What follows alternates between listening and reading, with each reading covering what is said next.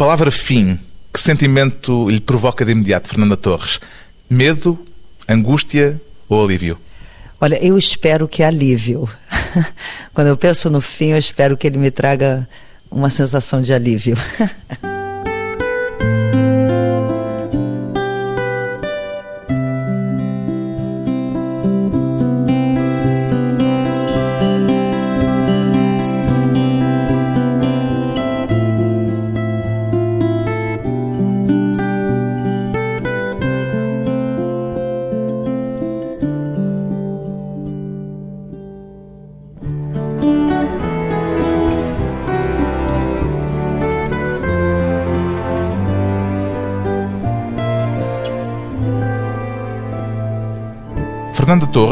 49 anos, atriz e escritora.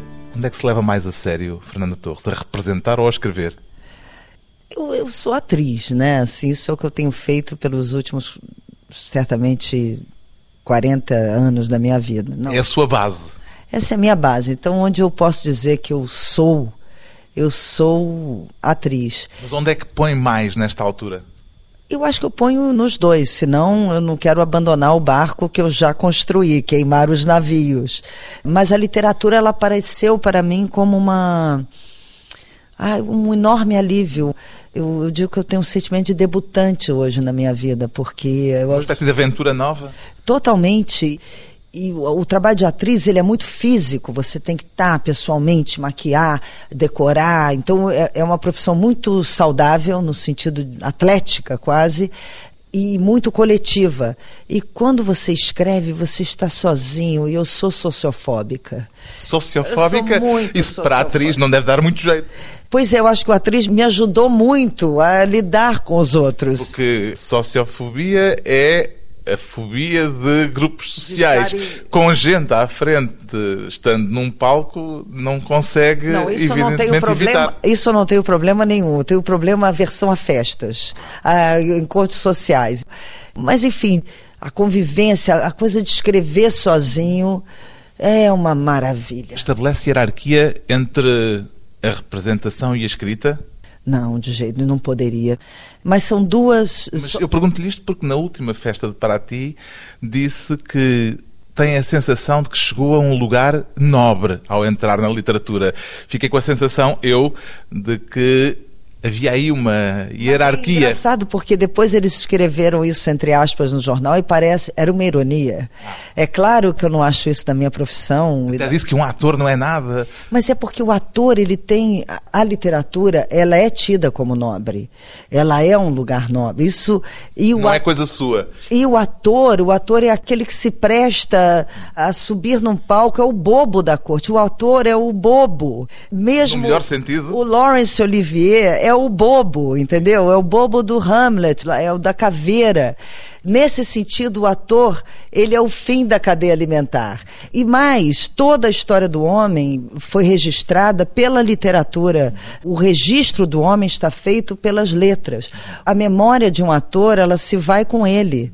Então, você tem o cinema, mas a história oficial, ela é pela literatura. Trocaria, vamos fazer este exercício de imaginação trocaria a sua popularidade como atriz por um reconhecimento como escritora? Olha, eu não separo. É... Não, não, eu não trocaria nada por coisa nenhuma. Se eu não troco ser atriz por ser. E uma coisa vem tanto da outra. Escrever vem tanto da minha prática de atriz. Está a atriz também na escritora?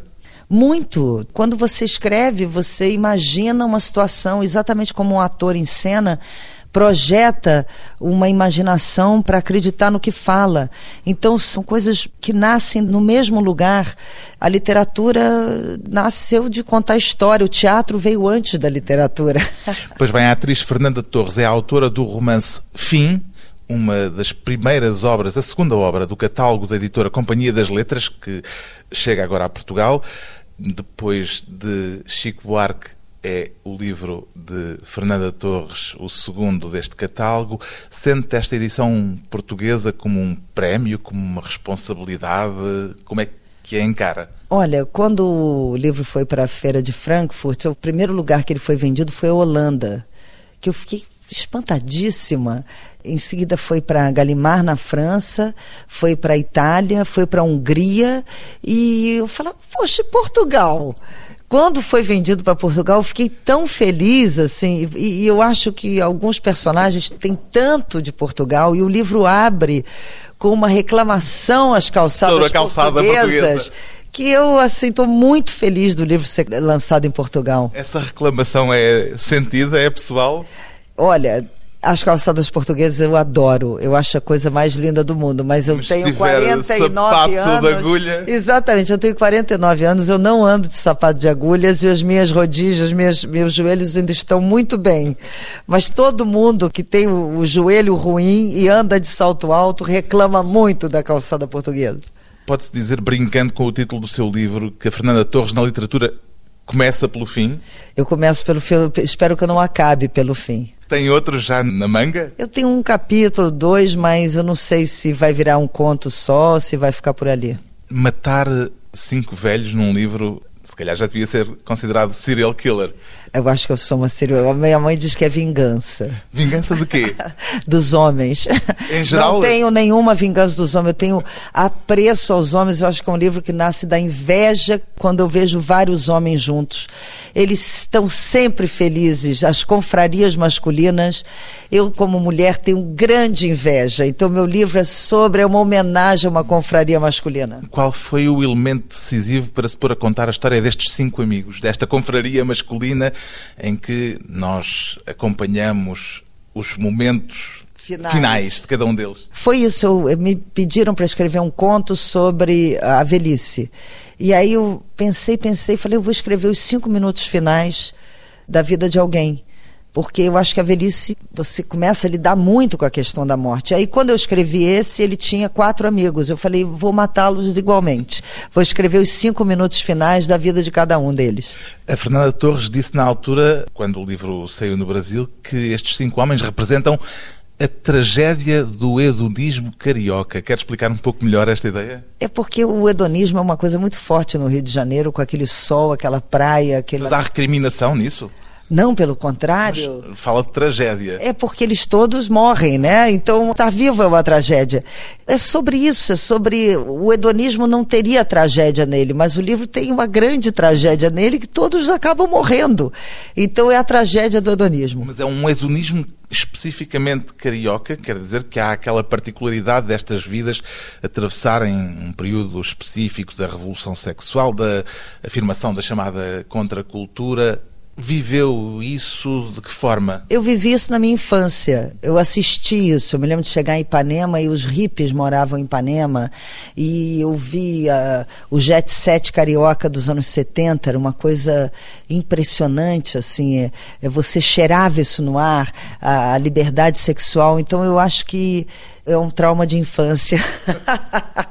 No fundo, é a geração dos seus pais. É a geração dos meus pais e talvez um pouco mais nova. É, meus pais me tiveram tarde, então as mães das minhas amigas tinham 10 anos a menos do que eles. São uma geração 10 anos mais jovens que meus pais. A Fernanda revê-se de alguma forma nestas personagens ou trata-as com algum distanciamento até geracional? Olha, tem muito de mim no livro, mas ao mesmo tempo tem essa coisa saudável que é o distanciamento de falar de pessoas tão diferentes de mim e da minha história. Eu queria falar de pessoas que não tinham nenhuma ligação com cultura, não tinham nenhuma ligação política. Um livro que não fala sobre. Se fala, fala pelas beiradas. Mas o livro não, não tem nenhum caráter histórico. Ele São tem. vidas comuns, digamos assim. São vidas comuns e ele parece um livro um pouco como aqueles filmes italianos, feios, sujos e mal comportados. Não sei como é. Feios, porcos e maus, em português. Esse, exatamente. Feios, porcos e maus. É um pouco na linha do feios, porcos e maus. Também há mulheres no seu livro, mas os protagonistas são estes cinco homens. Foi-lhe fácil vestir uma pele masculina para cada um deles? Foi uma maravilha, porque você se distancia de você. E eu Isso pude... é a atriz a falar agora, não? Não, é, é, é porque é maravilhoso. Eu acho que não, eu acho que os escritores Eu já ouvi isso de outro escritor, dizendo que ele gostava de escrever em outra língua. Ele, escre... ele era do Peru, mas ele escrevia em inglês. E ele dizia: quando eu escrevo em inglês, eu tenho um distanciamento que me alivia de mim mesmo, não sou tão eu. E acho que quando eu escrevi na pele de homens mais velhos, você tem esse distanciamento, então você pode escrever pensamentos seus, pessoais, mas eles não são confessionais. É, é comprometer demasiado. Sem me comprometer. Alguma vez fez um papel de homem no teatro ou na televisão, na Eu vida da atriz? Orlando, da Virginia Woolf. Bem, é um hermafrodita, no Exatamente, caso. Exatamente, mas ele começa homem, depois ele muda bastante. E essa experiência esteve presente de alguma maneira, ou melhor, a reflexão à volta dessa coisa de ser homem ou de ser mulher esteve de alguma forma presente no momento de escrever o livro? Não, ele não. Eu acho que teve mais na minha admiração pelas confrarias masculinas. É isso que me levou. A Fernanda Torres é daquelas pessoas que acreditam na ideia de que os homens e as mulheres são fundamentalmente diferentes ou acha que as diferenças são mais entre indivíduos do que entre não, um género e outro? Eu acredito, depois de ser mãe, então, eu acredito plenamente que há uma diferença grande entre gêneros. Eu acredito. Não sei, eu acho que as mulheres pensam diferente. É claro que somos todos seres humanos e uma parte de nós é absolutamente igual e competente, mas o que move a maneira de raciocinar de uma mulher ou de um homem, eu acho que são bastante diferentes. Particularidades do género. Depois de um breve intervalo, voltamos com Fernanda Torres, o teatro e a genética.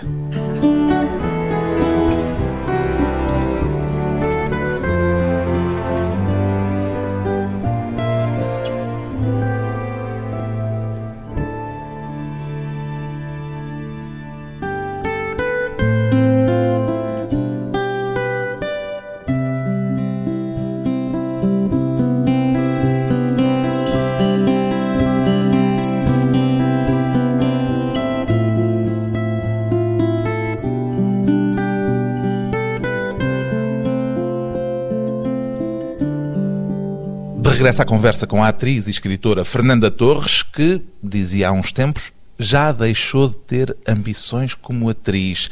De que modo é que as perdeu, Fernanda Torres? Eu nunca tive, eu acho. Eu tenho ambições como artista, é o que eu falei.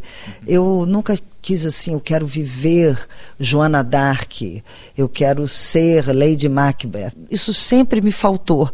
Faltou-lhe esse interesse ou esse entusiasmo pelos grandes papéis? É a vontade do grande papel, mas eu sempre tive vontade de estar metida numa produção do Macbeth, em estar envolvida em algo. Eu, eu, sempre penso em termos de estar dentro de uma produção que. É claro que eu luto por um bom papel, é óbvio, que ninguém veio à vida passeio. Mas me falta isso dizer, poxa, eu adoraria ser a Lady Macbeth. Eu quando, deveria, aliás. Quando disse que já deixou de ter ambições, eu entendi isso como tendo tido e agora já não tendo. Não, acho que sempre me faltou isso. Mas tem ambições como artista? Como artista, de estar em projetos interessantes, seja no cinema, no teatro, na TV, ou escrevendo. E ambições como escritora? Tem? Não ter ambições. É a minha maior ambição como escritora. Não ter ambições é esperar aquilo que resultar é. sem fazer grandes projetos de futuro? É de não me não trazer para mim o peso de ter que ser uma escritora. Esse livro nasceu, o fim, de uma maneira muito saudável e ele foi escrito rápido, de uma maneira muito prazerosa, assim. Então eu não quero entrar numa Foge angústia. desse peso, dessa angústia e da responsabilidade. Exatamente, de ter que render. Aliás, isso eu já tenho como atriz. Sempre que eu tive expectativas sobre algo, aquilo me falhou. Então é melhor não ter expectativas. O facto de ser filha de dois grandes atores brasileiros, Fernanda Montenegro e o Fernando Torres, em termos profissionais, foi para si uma vantagem ou um fardo? Você não escolhe, não, não, nunca foi um fardo. São dois pais extraordinários. Mas como é, mas uh, responsabilização? Você vai pelas beiradas. Por exemplo, eu comecei minha vida mais no cinema porque eu sentia que era um lugar que meus pais não estavam. Mas não porque eu decidi isso. Porque eu fui chamada para um filme e outro e me sentia bem ali porque eu sentia que ali era um lugar que eu tinha uma identidade própria. Eu fui fazer teatro a sério anos depois.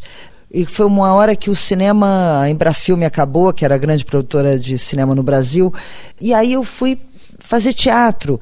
Então. Sem esse excesso de responsabilização que poderia vir do facto de cada vez que falavam no seu nome, falarem do nome da sua mãe, ah, por mas exemplo. isso até hoje é um. Estamos orgulho, agora a falar Exatamente. Disso. Mas eu nunca tive o. Uh, eu nunca tomei. Alguma vez quis mim, não ser atriz? Aos 30 anos, eu, eu, não queria eu ser. cansei, eu cansei do processo do convite. Foi uma hora que eu comecei a escrever que eu comecei a escrever guiões de cinema e escrever foi aparecendo assim como uma outra possibilidade na minha vida. Mas não profissional também. Eu nunca tive com os meus pais a coisa de que eu tenho que ser tão grande quanto eles. Eu fui vivendo e eu não fui ser atriz, claro, com muita influência dos meus pais, mas toda a minha geração queria ser ator não só pelos meus pais, mas pelo Asdrubal Trombone, que era um grupo de teatro da Regina Casé, do Luiz Fernando Guimarães, e que era como o Monty Python brasileiro. Então, toda a minha geração queria muito ser ator, assim. Esse era o sonho de muita gente. Então, era uma Inclusive coisa... é o seu. Inclusive o meu. Então, eu fui junto, assim. Para si, o sucesso e o fracasso são a mesma coisa enquanto atriz e enquanto escritora? Ou a palavra sucesso aplica-se de forma diferente a um caso e outro? Eu acho o seguinte: é impossível viver sem fracassar. E quando eu penso na minha vida de atriz, os meus grandes fracassos me ensinaram e foram experiências extraordinárias. Aliás, já li uma frase sua em que dizia que não consegue distinguir um grande fracasso de um grande sucesso porque tiveram a mesma importância. Exatamente. Então, por exemplo, meu livro de crônicas abre com um grande fracasso da minha vida foi o filme Quarupi, que era um filme que eu queria fazer. Lá entre os índios. Entre os índios, eu queria ter aquela experiência. E no fim foi uma experiência traumática. Agora, da qual eu tenho um carinho e dediquei páginas a escrever sobre a experiência que a gente teve lá. Então é muito difícil. E minha mãe tem uma frase extraordinária sobre o sucesso, que ela diz assim: é a glória com seu cortejo de horrores. Então toda vez que você tem uma grande glória, aquilo é acompanhado de uma exaustão é parecido o fracasso com o sucesso. São pontos extremos. Mas no seu caso, tem na sua biografia íntima mais sofrimento ou mais alegrias? Ah, se igualam. Eu era muito angustiada quando eu era mais nova. Você é mais nova, o jovem costuma ser muito angustiado, né? E eu melhorei muito a questão da ansiedade profissional. Isso com o tempo ajuda, mas ao mesmo tempo você perde a espontaneidade? A, não, o afã, a vontade, a garra. Então você ganha coisas e perde outras. É meio igual, assim. Qual é a sua memória mais antiga no teatro? Consegue convocá-la? A minha memória mais antiga no teatro, eu acho que era uma peça que meus pais faziam, O Homem do Princípio ao Fim em que começava com os índios projetados, era uma peça do Melor Fernandes, e eu era muito pequena e eu tinha muito medo que aqueles índios saíssem, já era o Quarupi, saíssem do coisa, mas eu acho que é na coxia do teatro dos meus pais. Ia sempre ou só sempre, uma vez por outra? fui criada na coxia. Portanto, para si o teatro é casa? Nossa, eles ensaiavam na sala de jantar onde a gente comia, era onde eles tinham um ensaio de mesa antes de ir para o teatro. E a memória da sua estreia em palco continua viva ou diluiu-se entretanto? Muito. Era na escola de teatro que eu fiz e eu fiz um personagem, eu era mais nova de todo mundo e eu fazia uma, uma mulher, uma tangueira, ela cantava tango e era velha. E.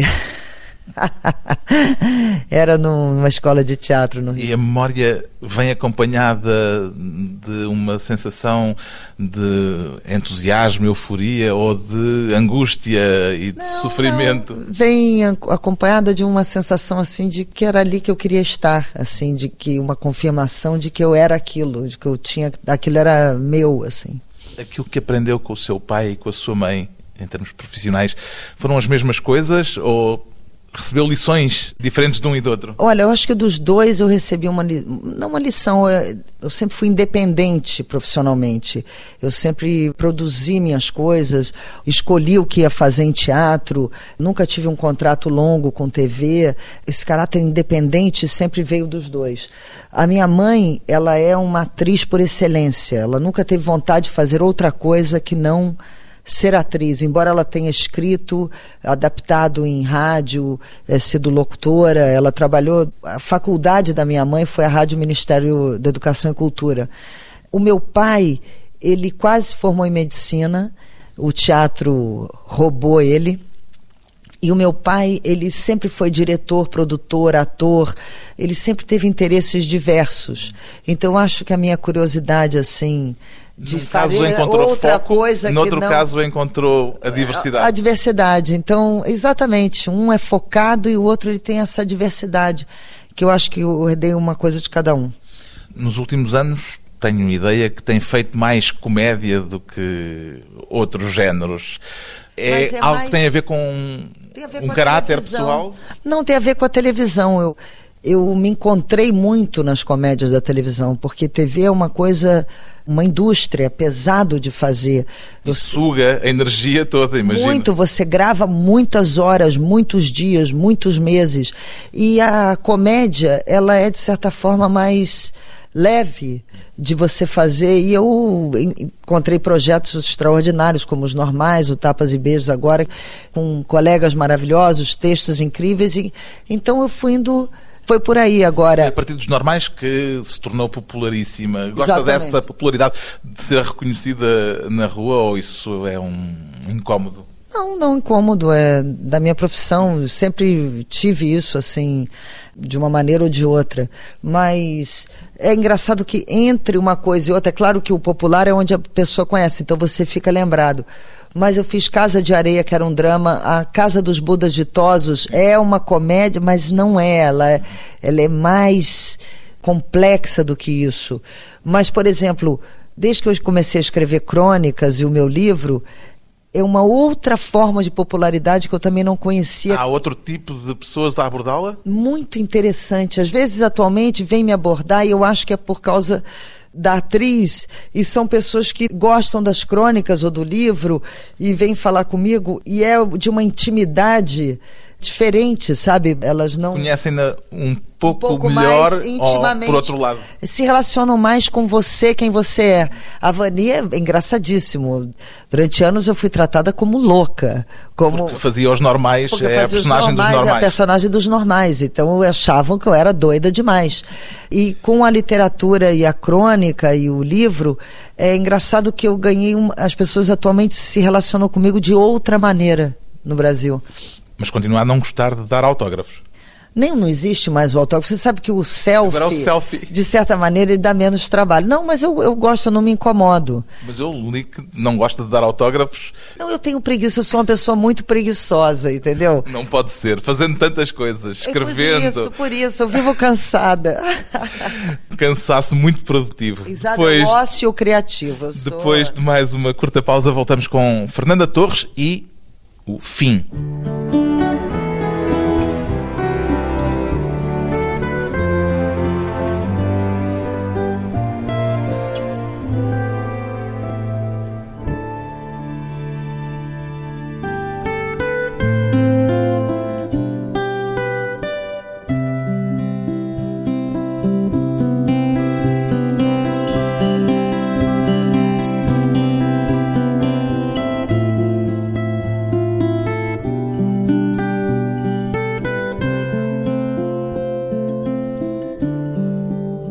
Convidada hoje para a conversa pessoal e transmissível a atriz Fernanda Torres, autora do romance Fim, que chega a Portugal com a chegada também da editora Companhia das Letras.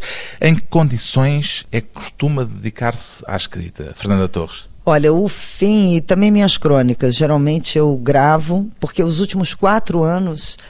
Primeiro, comecei a escrever crônica, eu estava grávida, de oito meses, e aí me chamaram e eu achei que era uma boa atividade para o ócio da gravidez. As crónicas são publicadas na Folha de São Paulo. Folha de São Paulo, Veja Rio e muitas, eu comecei mesmo, tem algumas crônicas da Piauí, que é uma revista tipo New Yorker, assim, brasileira. Eu geralmente gravo o dia inteiro e ponho os filhos para o filho mais novo para dormir, ali de 10 à meia-noite eu me dedico. Depois de ter passado um dia a gravar, É, e é relaxante, é engraçado, é um, aquilo acalma, é uma hora sagrada para mim. o que é que precisa normalmente para conseguir esse espaço? Tem algum ritual para a escrita? silêncio, a minha cama e o computador no colo. Eu acho que eu vou ter problemas de coluna terríveis no futuro. Escreve na cama sempre? Sempre. Não, Como Proust? Não produzo, claro, não produzo nada sentada numa cadeira numa escrivania. É uma pessoa normalmente paciente e cultiva o isolamento e a introspecção ou é alguém que precisa de agitação à sua volta, habitualmente? Não, eu sou uma ostra. Uma ostra recolhida, recolhida na sua concha? Recolhida, eu preciso uma hora voltar para casa e ficar em silêncio. Totalmente, sou sociofóbica. Mas é que não é essa imagem, imagem que tem. É que eu sou atriz, né?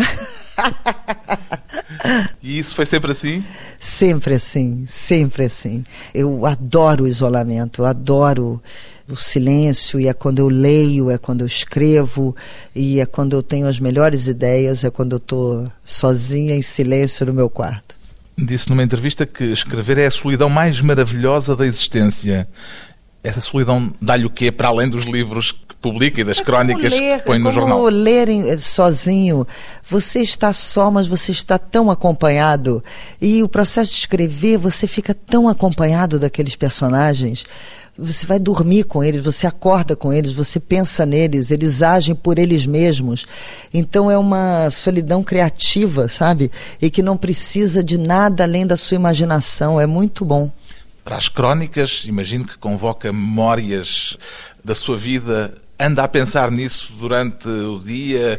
Como é que é consegue é juntar uma coisa e outra? Ou seja, o trabalho de atriz, muitas vezes com horas muito prolongadas de gravação, e o trabalho mental para ir buscar temas é, e o, frases para as suas crónicas? O processo da crônica ele é obsessivo, porque você fica com uma deformação profissional de o tempo todo estar pensando... O que é que vai dar crônica? Qual é o assunto, qual é o gancho.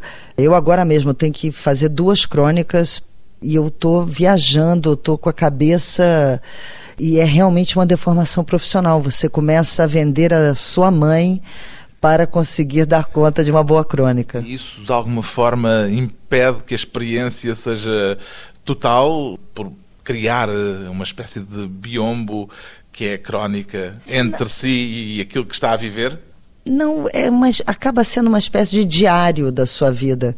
Agora, quando eu reuni minhas crônicas, eu, o livro chama Sete Anos. São crônicas que eu escrevi ao longo de sete anos você vai passando e é um diário da sua vida e também não é um diário com aquele sentido pessoal que você escreve para ter memória, é um diário que você fez com leitores.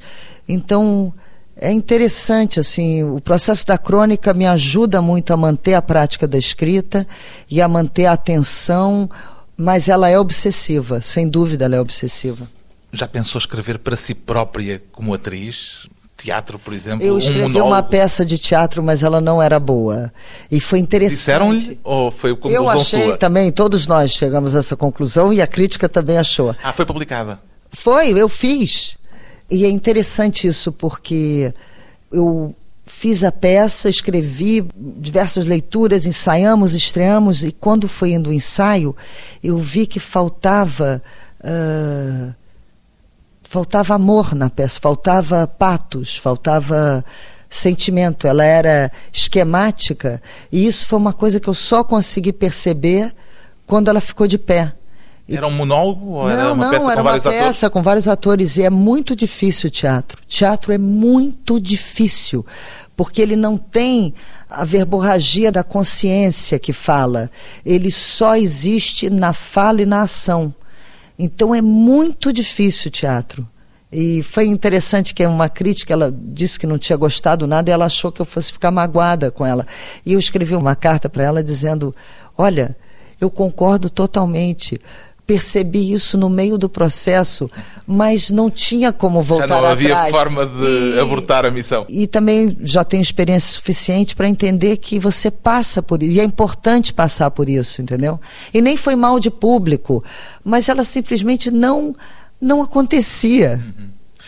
Estamos a caminho do fim, voltamos ao fim.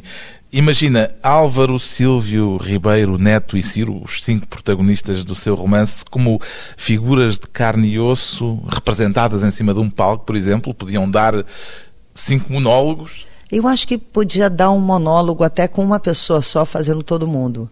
Eu acho que tem matéria no livro ou para uma adaptação de teatro ou para uma adaptação de cinema ou de série de TV. Ao escrever, aquelas personagens materializaram-se de alguma forma à sua frente? Às vezes eu acho que é um caso mediúnico, porque foi tão fácil cada um deles assim agirem, falarem. Eu não tive nenhuma grande crise ao longo do livro que eu... eles vieram. Então eu realmente às vezes acho que foi um processo mediúnico. A Fernanda Torres é supersticiosa. Bom, depois que você tem filho, você se agarra a qualquer coisa. Eu tenho horror a avião. Então eu me benzo antes de entrar no. Mas eu não. É toque. É aquela. Como chama em Portugal? Toque é uma doença daquela que o cara, para sair de casa, ele tem que dar Ah, três. obsessivo compulsivo. É, Obsessi- É, mas que você tem rituais para você poder. Então eu acho que não é tanto superstição. Em português a gente chama de toque. É transtorno obsessivo Obsessivo compulsivo. compulsivo, toque. Mas isto, como está racionalizado, não é não, muito não é, não, doentio. não é doentio, não chega tanto. Mas eu digo, não é bem superstição, é mais toque. O que é que lhe provoca mais stress, escrever ou representar? Ah, depende. Depende do trabalho. Pergunto-lhe isto porque já confessou que, sob stress, é uma pessoa horrível. Horrível. Horrível Eu em que sentido? mau humor. Eu fico mal-humorada, eu, eu não posso, não podem. Estressá-la. Então, eu toda, mas eu aprendi isso muito cedo na minha vida. Então, eu sempre caminho para não. Como é que se defende disso? Ah, não pegando mais trabalho do que eu sou capaz de fazer, eu preciso dormir, entendendo o meu biorritmo, entendeu? Se eu desrespeito ele, eu sou uma pessoa diurna, se eu começo a viver na noite, eu no dia seguinte não existo. Eu sou um ser insuportável, né? Assim, um ser que eu, eu falo, eu tenho tanta inveja meus amigos que bebem, são alegres pra cacete, o dia seguinte eles acordam ótimos. Eu acordo um bicho. Mas continua com uma atividade intensa, continua sempre Não, eu sou, eu faço imensas coisas, mas assim, eu não consigo, por exemplo, meus amigos agora, eles fazem TV e teatro ao mesmo tempo. Para si não dá. É impossível conseguir fazer TV e escrever um livro. Que também não é, Não, pouco, não é pouco. mas eu não tenho que estar num palco todo fim de semana, eu, ah, nanando às me- à meia-noite, né? Voltou a fazer o- a Casa dos Budas Ditosos recentemente. Eu volto agora no segundo semestre uma turnê do Brasil. Quase voltei agora para Portugal e quero muito voltar a Portugal com a Casa dos Budas. É para si especial de alguma forma por ser um texto a partir eh, do livro do João Ubaldo Ribeiro? É especialíssimo. Acho que o Casa dos Budas foi o projeto mais feliz de teatro que eu já fiz na vida. Toda vez que eu volto a fazer, e eu já faço ele há 10 anos com in- intervalos grandes, mas volta e meia eu, eu me surpreendo com a qualidade. É maravilhoso, assim. Eu, eu fico impressionada com a qualidade do Baldo, com a qualidade da adaptação do Domingos. É um projeto importantíssimo na vida. Aliás, o João Ubaldo Ribeiro é uma das pessoas a quem dedica o seu romance. Claro. Porque é alguém especial para si. Ele chegou a ler eh, o romance? Ele leu, gostou. é, o Baldo, e a primeira vez que eu disse ao Baldo que estavam pensando em publicar minhas crônicas, ele ficou chocado. Primeiro que eu estivesse escrevendo crônicas, depois tivesse alguém querendo é, Por publicar. Porque o João Baldo, ele olhou para mim e disse assim: não faça isso. O meio literário é um meio muito violento. Aí eu falei, o Baldo, eu tenho toda a noção de que crônica não é literatura. Depois, quando eu fui escrever um romance, falei, meu Deus, o Baldo. Falou com ele? Não falei com ele, depois veio o livro, dediquei a ele e ele falou danada, danada. Foi a opinião mais importante, assim, porque ele me, ele me aconselhou fortemente a desistir da ideia. Já leu o seu romance ou só o escreveu, Fernanda Torres? Não, eu li ali na época, é igual quando você faz cinema, você vê Qual é a relação que tem com ele hoje? Já foi publicado há mais de um ano no isso. Brasil.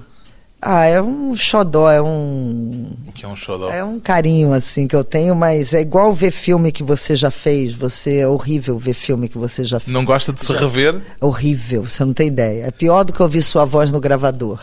O que é que a leitora Fernanda Torres diria a alguém que lhe pedisse opinião recomendando o romance O Fim? Eu não sei, olha, eu acho que é um livro fulminante, assim, curto e grosso. no sentido de que ele ele é rápido, ele tem uma escrita ágil e por outro lado ele não é superficial. Eu acho que você sai do livro, ele tem muito humor e você sai com o livro com um sentimento sobre a sua vida, sobre a morte, sobre as suas relações afetivas. Então, é isso, é um livro curioso, porque ele, ele não é superficial, embora ele pareça. Projetou-se ou projetou o seu fim, de alguma forma, ao escrever o fim destas cinco personagens? Não, essa, o fim da gente é uma coisa que a gente não pensa, né? Melhor não pensar. Melhor ficar mesmo para o fim. A literatura, exatamente. E para a literatura. Um livro carioca que trata de questões universais, autorretrato falado da atriz enquanto escritora. Fernanda Torres é autora do romance Fim, edição Companhia das Letras.